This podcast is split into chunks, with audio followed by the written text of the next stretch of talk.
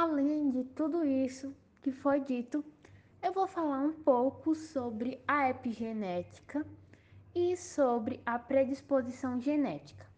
Bom, primeiro a gente tem que entender qual é o papel dos genes nessa nossa estrutura. Muitas das características que a gente tem são definidas pelos nossos genes. Esses microscópios, que são pedaços de informação que herdamos dos nossos pais, ficam arquivados dentro das nossas células que determinam não só os elementos que compõem a nossa aparência, como o formato, a cor da pele, dos olhos, do cabelo, entre outras questões, e, entre outras questões. Então, de uma forma bem resumida, os genes eles carregam todo o código genético responsável por formar a gente do jeito que a gente é. É algo como uma assinatura muito singular. É, tipo, quanto um exame de DNA que é capaz de dizer se o fio de cabelo, se uma gota de saliva ou vestígios de pele são de outra pessoa. Então é algo que determina basicamente você. É, mesmo as duplicatas, que são é, iguais, né? É, eles têm algumas diferenças. Por isso, exames muito específicos conseguem identificar a diferença entre eles através do DNA. Assim como esses genes determinam as nossas características, eles carregam informação que leva ao desenvolvimento de doenças e condições específicas. Alguns exemplos dessas patologias, dessas doenças, podem ter a anemia falciforme, a distrofia muscular é, a, e outras doenças.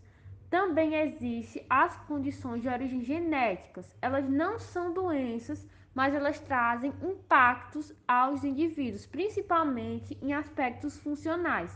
Entre elas, a gente pode destacar o daltonismo, a síndrome de Down, o albinismo, a síndrome de Turner e assim por diante.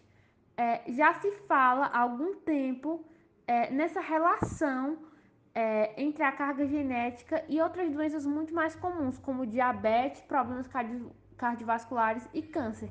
Ou seja, essas questões de diabetes, de colesterol, de câncer, elas podem sim ser algo genético. Você pode transmitir uma carga genética.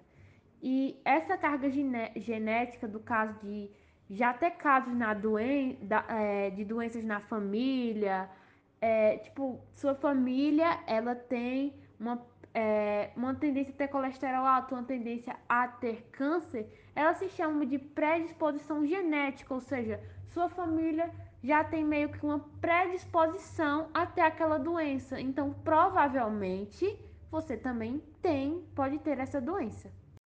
Eu vou falar um pouquinho também sobre a epigenética, que é uma área que tem sido muito estudado, é, bastante estudada pela medicina. O objetivo é entender justamente como a expressão desses genes pode ser afetada, bem como que desativa ou ativa as funções dele.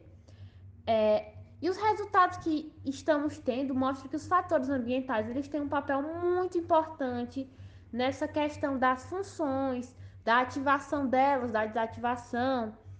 É, enfim, a gente pode concluir logo com a epigenética, em resumo, né, em síntese, que é, existem diversos fatores que interferem nessas ativações desses genes.